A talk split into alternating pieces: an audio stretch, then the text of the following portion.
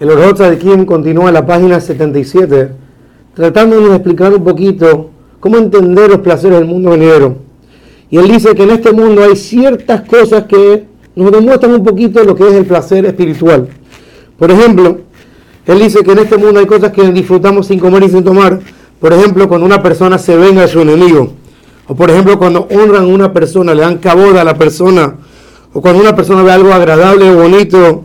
O cuando ve a su hijo que es tan querido que hace mucho tiempo que no lo ha visto, o cuando se entera una buena noticia. Todos estos placeres son muy grandes para la persona y la persona no comió ni tomó, no es nada físico por así decirlo. Y si la persona puede experimentar esos placeres en este mundo que es material, entonces, y algo espiritual a simple vista, cuanto más y más que la persona tiene que pensar el placer espiritual del brillo de la presencia divina que hay en el mundo venidero. Y para ese placer no hay forma de contarlo, no hay forma de, compararlo con absolutamente nada de este mundo. Como dijo el profeta Marraf reja cuando vio la grandeza del mundo venidero, que dijo, qué tan grande es tu bondad, Dios, que estás guardando para los que son temerosos a ti.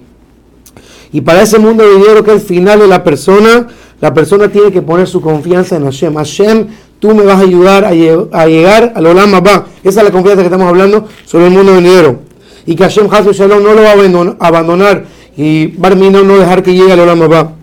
Pero obviamente dice los de Kim que para la persona confiar en Hashem que lo va a llevar al Olam Abba, es imposible poner esa confianza en Hashem sin que la persona haga Maasim Tobim, sin que la persona tenga buenas acciones.